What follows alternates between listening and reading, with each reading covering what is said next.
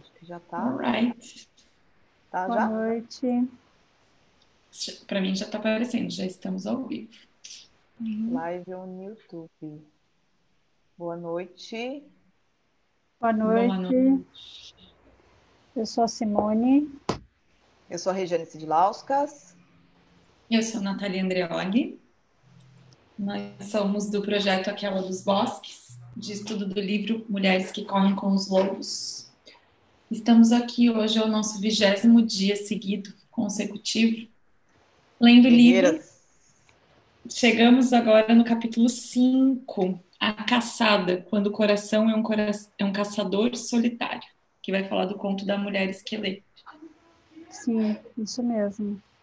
Sejam muito bem-vindos. A gente está fazendo essa leitura desse livro, porque é uma, uma- um comentário recorrente de que é um livro muito difícil de ler, e a gente concorda que é um livro denso.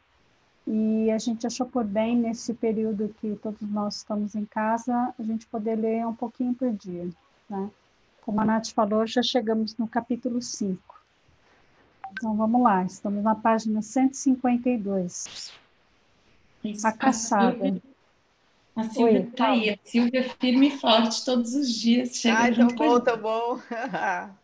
Peraí, deixa eu fechar minha, minha, minha página. Ah, a agora, Gi também, sua mãe, Regi. Ah, Fer, a Fer tá aí hoje. A Gel também. Oi, Lobas. Olá, tudo Boa bom? noite, Boa noite, meninas. Boa noite, Lobas. Vamos lá, então, vamos começar. A caçada, quando o coração é um caçador solitário. A mulher esqueleto, encarando a natureza da vida, morte e vida do amor. Os lobos são bons nos relacionamentos. Qualquer um que os tenha observado sabe como são profundos seus vínculos. É frequente que os parceiros sejam para toda a vida. Muito embora entrem em conflito, muito embora exista discórdia, os vínculos entre eles permitem que ultrapassem invernos rigorosos, primaveras abundantes, longas caminhadas, longas ninhadas, novas ninhadas, antigos predadores, danças tribais e cantos em coro. As necessidades relacionadas dos seres humanos não diferem em nada. Embora a vida instintiva dos lobos inclua a lealdade e vínculos permanentes de confiança e devoção, os seres humanos às vezes enfrentam dificuldades com essas questões. Às vezes. Às vezes, só às vezes. Se quiséssemos usar termos arquetípicos para descrever o que determina os fortes vínculos entre os lobos, poderíamos concluir que a integridade dos seus relacionamentos advém da sua submissão à antiga natureza da vida, morte e vida. A natureza da vida, morte e vida é um ciclo de animação, desenvolvimento, declínio e morte, que sempre se faz seguir de uma reanimação. Esse ciclo afeta toda a vida física e todas as facetas da vida psicológica. Tudo, o Sol, as estrelas novas e a Lua, assim como as questões dos seres humanos e as das menores criaturas, como células e átomos, possui essa característica de agitação, hesitação e novamente agitação. Só uma observação, é, aqui na, nesse capítulo a doutora Estes vai falar bastante dos ciclos da vida, morte e vida, que ela fala no transcorrer do livro inteiro, né? Mas aqui nesse capítulo dá para a gente entender bem essa questão da vida, morte e vida. Diferentemente dos seres humanos, os lobos não consideram que os altos e baixos da vida, quer de energia, de poder, de alimento, quer de oportunidade, sejam espantosos ou punitivos. Os picos e os vales simplesmente existem, e os lobos passeiam por eles com a máxima eficácia e facilidade possível. A natureza instintiva tem a capacidade miraculosa de sobreviver passei uma página mais. Sobreviver a cada dádiva positiva, a cada consequência negativa e ainda manter o relacionamento com o self e com o outro. Entre os lobos, os ciclos da vida, morte e vida da natureza e do destino são encarados com elegância, inteligência e persistência, para ficar junto do outro e viver por muito, por muito tempo e o melhor possível. No entanto, para que os seres humanos vivam dessa forma corretíssima e sejam leais desse jeito, que é o mais sábio, o mais duradouro e o mais sensível, é preciso que se enfrente aquilo que mais se teme. Não há meio de escapar. Como veremos, teremos de dormir com a morte. A Mulher Esqueleto é uma história de caça a respeito do amor.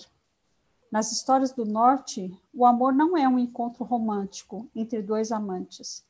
As histórias das regiões próximas ao Polo descrevem o amor como a união entre dois seres cuja força reunida permite a um deles ou a ambos a entrada em comunicação com o mundo da alma e a participação no destino como uma dança, como uma dança com a vida e a morte. Para compreender essa história, ter, temos de entender que lá, num dos ambientes mais rigorosos e numa das culturas de caça mais notáveis do planeta, o amor não significa um flerte ou uma procura de mero prazer para o ego, mas um vínculo visível composto da força psíquica da resistência, uma união que prevalece na fartura ou na austeridade, que passa pelos dias e noites mais simples e mais complicados. A união de dois seres é considerada angakok, mágica em si mesma, como um relacionamento através do qual os poderes que existem se tornam conhecidos aos dois indivíduos. Existe, porém, exigências para esse tipo de união. A fim de criar esse amor duradouro, convida-se mais um parceiro para a união. Esse terceiro é a mulher esqueleto. Ela é também chamada de a morte, e nesse sentido, ela é a natureza da vida, morte e vida, num dos seus muitos disfarces. Nessa sua apresentação, a morte não é um mal, mas uma divindade. Num relacionamento, ela desempenha o papel do oráculo que sabe quando chegou a hora de um ciclo começar e terminar. Tem aí a nota 1.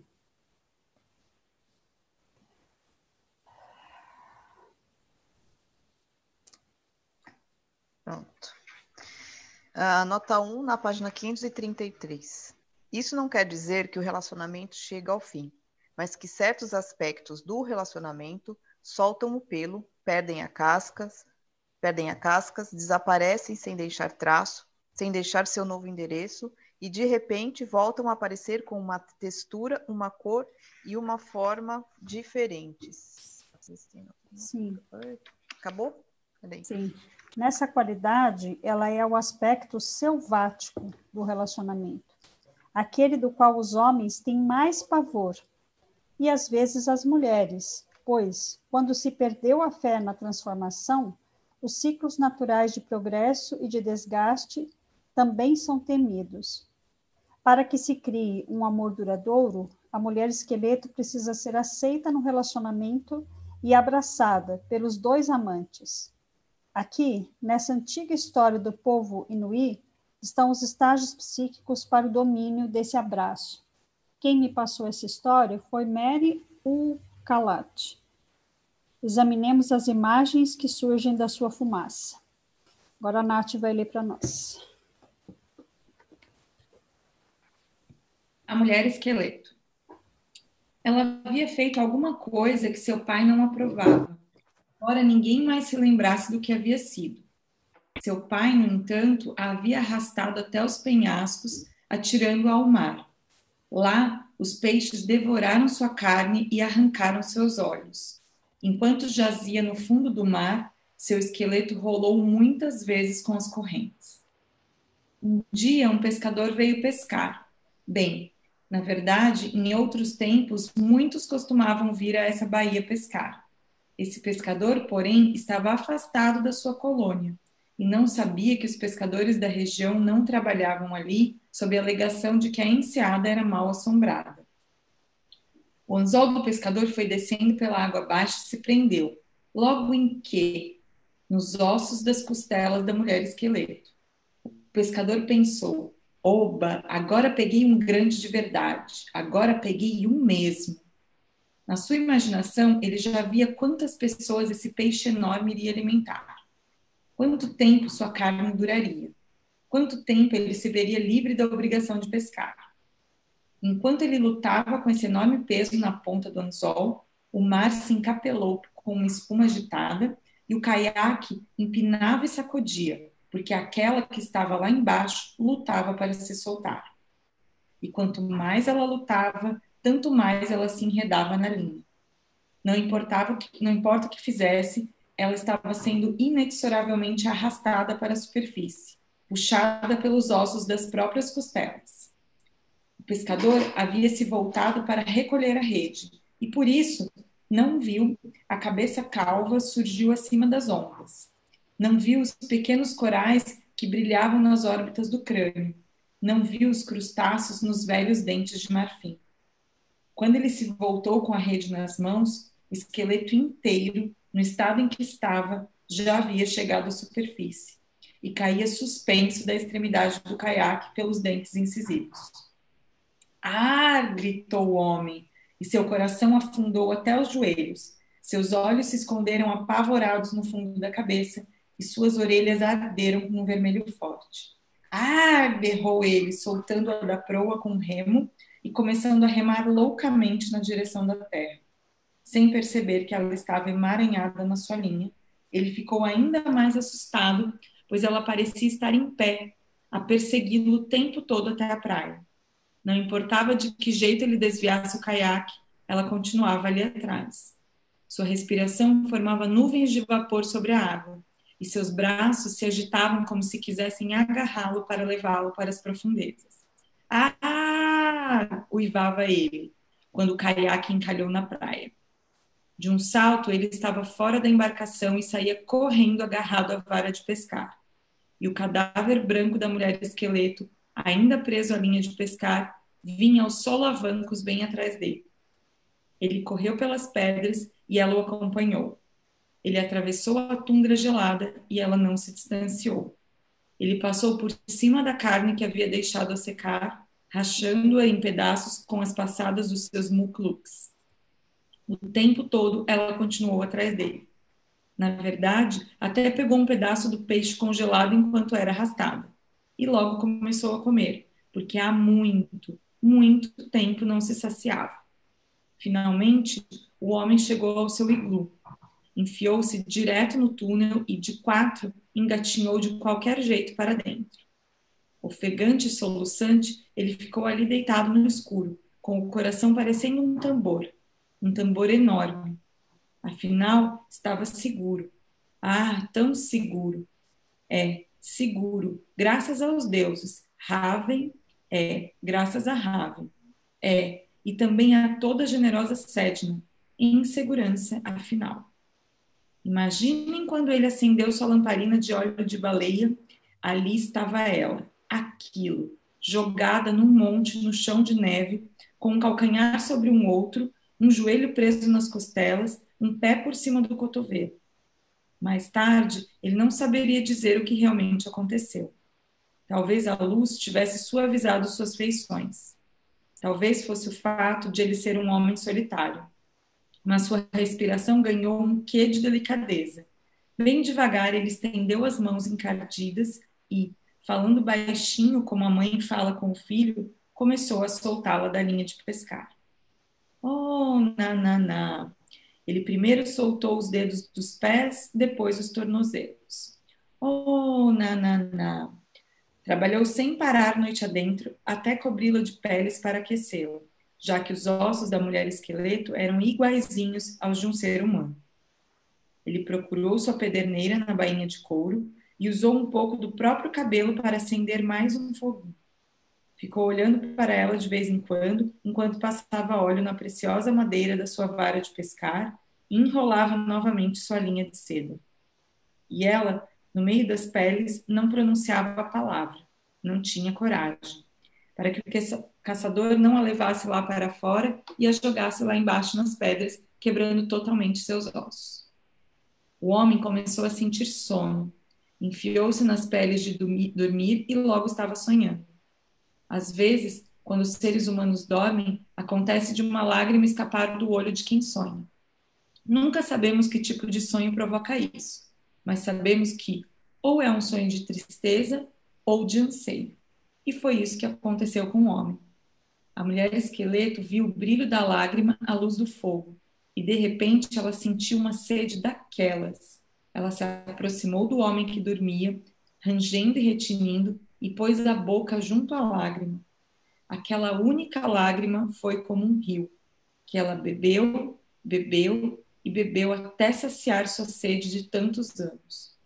Enquanto estava deitada ao seu lado, ela estendeu a mão para dentro do homem que dormia e retirou seu coração, aquele tambor forte. Sentou-se e começou a batucar dos dois lados do coração. Bom, bom, bom, bom. Enquanto marcava o ritmo, ela começou a cantar em voz alta: carne, carne, carne, carne, carne, carne. E quanto mais cantava, mais seu corpo se revestia de carne. Ela cantou para ter cabelo, olhos saudáveis e mãos boas e gordas. Ela cantou para ter a divisão entre as pernas e seios compridos, suficiente para se enrolarem e dar calor. E todas as coisas de que as mulheres precisam. Quando estava pronta, ela também cantou para despir o homem que dormia e se enfiou na cama com ele, a pele de um tocando a do outro.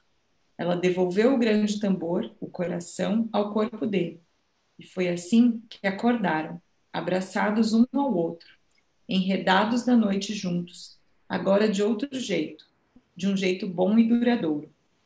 As pessoas que não conseguem se lembrar de como aconteceu sua primeira desgraça dizem que ela e o pescador foram embora e sempre foram bem alimentados pelas criaturas que ela conheceu na sua vida debaixo d'água. As pessoas garantem que é verdade e que é só isso que sabem. Sim. Essa história é muito emocionante, né? Muito linda. Muito, muito linda. Você lê para a gente, Rê? A morte na casa do amor.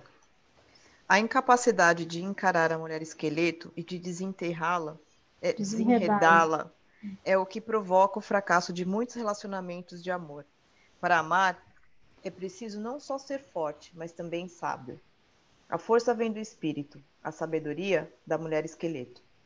Como vemos na história, se quisermos ser alimentados por toda a vida, precisaremos encarar e desenvolver um relacionamento com a natureza da vida, morte e vida. Quando temos esse tipo de relacionamento, não saímos mais por aí à caça de fantasias, mas nos tornamos conhecedores das mortes necessárias e nascimentos surpreendentes que criam um verdadeiro relacionamento. Quando encaramos a mulher esqueleto, aprendemos que a paixão não é alguma coisa que se vai obter, mas sim algo gerado em ciclos e distribuído. É a mulher esqueleto que demonstra que uma vida compartilhada nos fluxos e refluxos, em todos os finais e reinícios, é o que cria uma, um inigualável amor de devoção. Essa história é uma imagem adequada para o problema do amor moderno, o medo da natureza, vida, morte e vida em especial o aspecto morte.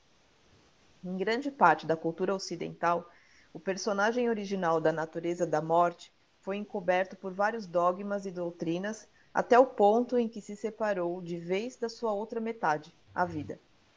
Fomos ensinados equivocadamente a aceitar a forma mutilada de um dos aspectos mais básicos e profundos da natureza selvagem. Aprendemos que a morte é sempre acompanhada de mais morte, e isso simplesmente não é verdade. A morte está sempre no processo de incubar uma vida nova, mesmo quando a nossa existência foi retalhada até os ossos. É muito importante a gente lembrar é, do capítulo da.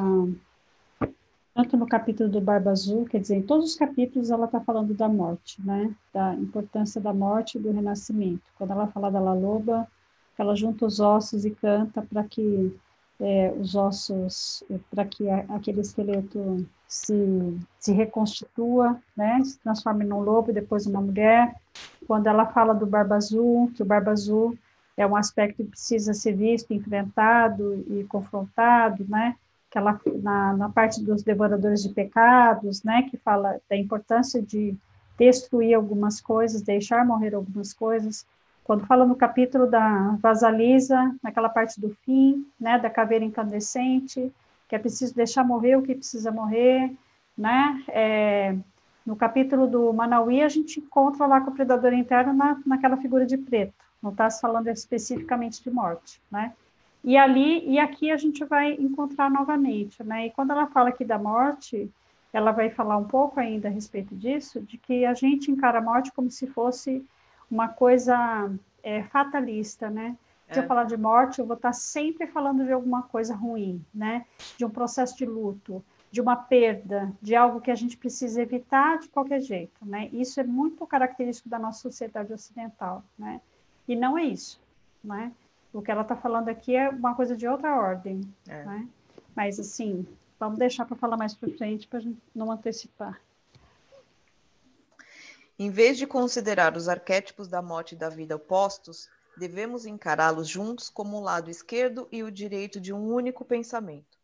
É o fato que dentro de um único relacionamento amoroso existem muitos finais. Mesmo assim, de algum, de algum modo, em algum ponto da, das delicadas camadas do ser criado quando duas pessoas se amam, existe um coração e um alento. Enquanto um lado do coração se esvazia, o outro se enche. Quando uma respiração termina, outra se inicia.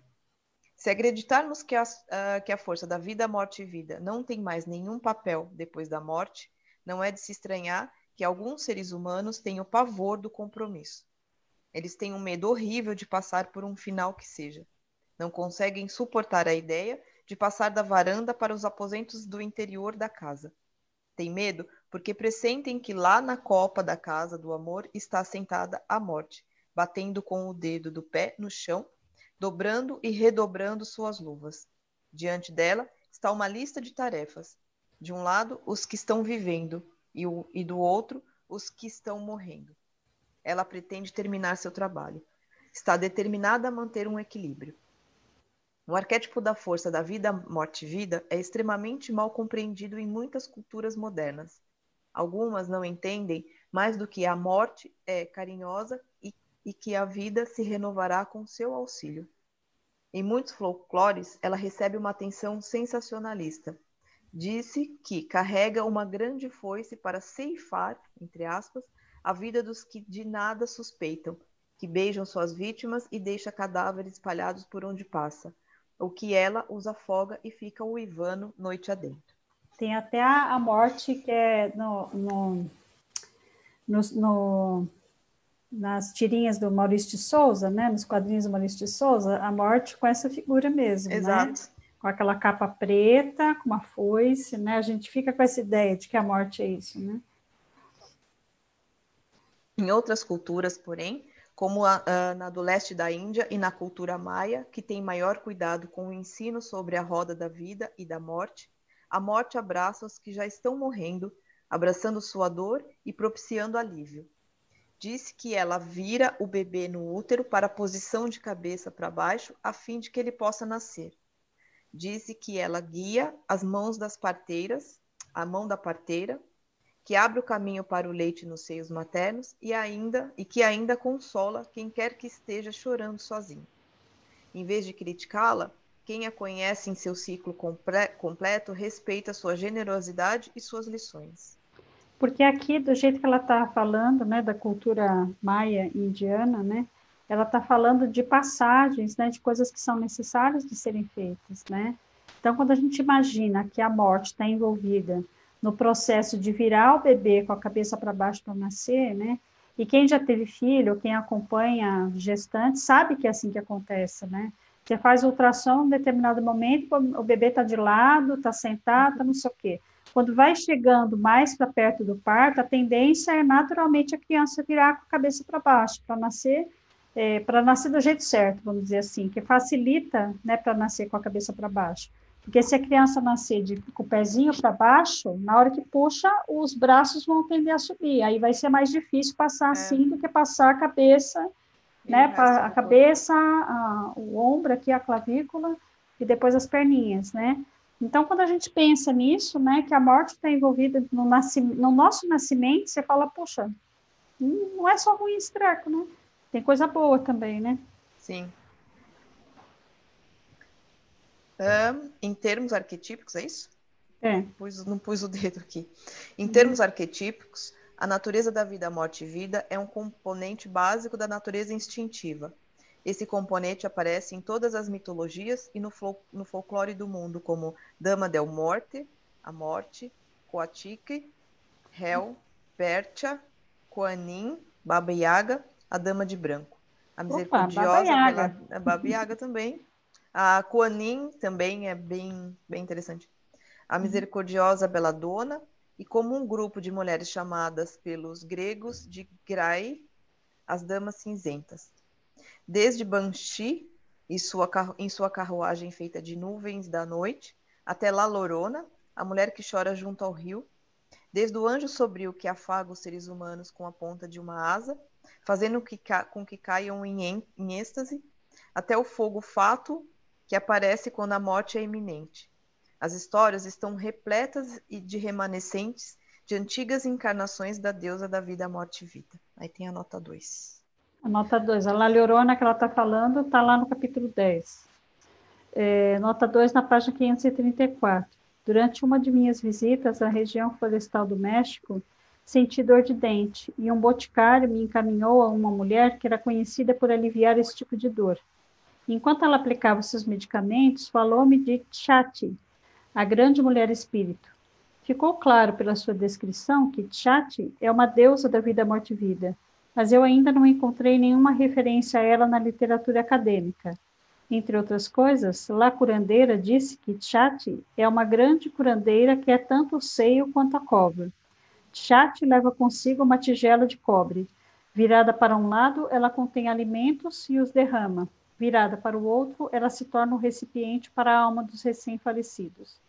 Chati é a guardiã do parto, da relação sexual e da morte.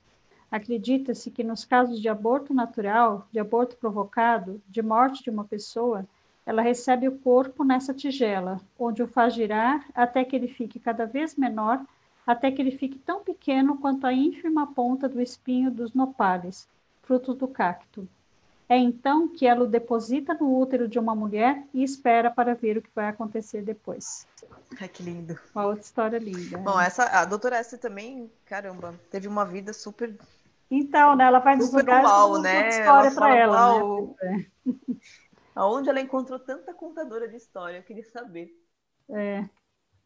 Ela atraiu, né? Pois é. A grande parte do nosso conhecimento da natureza da vida, morte e vida é contaminada pelo nosso medo da morte. Portanto, nossa capacidade para acompanhar os ciclos da natureza da vida, morte e vida é muito frágil. Essas forças não fazem nada a nós. Elas não são ladrões que nos roubam aquilo que prezamos. Essa natureza não é um motorista irresponsável que destrói o que valorizamos e foge em alta velocidade. Não, não. As forças da vida, morte e vida fazem parte da nossa própria natureza, como autoridade interna que sabe os passos, que conhece a dança da vida e da morte. Ela é composta pelas partes de nós mesmas que sabem quando algo pode e deve nascer e quando deve morrer. Trata-se de um mestre profundo, e aos, é, se ao menos aprendêssemos seu ritmo. Rosário Castellanos, poeta e mística mexicana, escreve acerca de, eh, da entrega às forças que governam a vida e a morte. Dama de la morte que me falta, dá-me a morte que preciso. Os poetas compreendem que não há nada de valor sem a morte. Sem a morte, não há lições. Sem a morte, não há o fundo escuro contra o qual o diamante cintila. Enquanto aqueles que não são iniciados não têm medo que da morte. São. Aqueles desculpa, que são iniciados. Que são iniciados não têm medo da morte. A cultura muitas vezes nos incita a jogar a mulher esqueleto pelo penhasco abaixo. Não só por ela ser apavorante, mas também porque demora muito para que aprendamos a lidar com ela. O mundo desalmado estimula cada vez uh, maior rapidez na procura desenfreada daquele único filamento que parece ser aquele que, ar, que arderá imediatamente e para sempre. No entanto, o milagre que estamos procurando leva tempo tempo para encontrá-lo, tempo para trazê-lo à vida. A busca moderna pela máquina do movimento perpétuo equivale à busca de uma máquina de amor perpétuo. Não surpreende que as pessoas que tentam amar fiquem confusas e atormentadas e que, como na história, dos sapatinhos vermelhos de Hans Christian Andersen, dancem loucamente, incapazes de parar com a agitação frenética, e passem rodopiando direto pelas coisas que, no fundo do coração, elas mais prezam. Capítulo 8. Nem me fala. Existem, porém, outra maneira, melhor, que leva em consideração as fraquezas, os medos e as singularidades do ser humano. E, como ocorre com tanta frequência nos ciclos da individuação, a maioria de nós simplesmente se depara com ela por acaso. Então aqui ela já está falando, né, que assim não adianta a gente achar que você vai começar uma relação amorosa e que vai ser tudo perfeito do início ao fim, né? Não, não vai. Você precisa ir, Nath? Tchau, Nath. Até amanhã. Obrigada. Eu pedi para você fazer a prece, então vai lá. a Nath tem que dar aula agora, gente.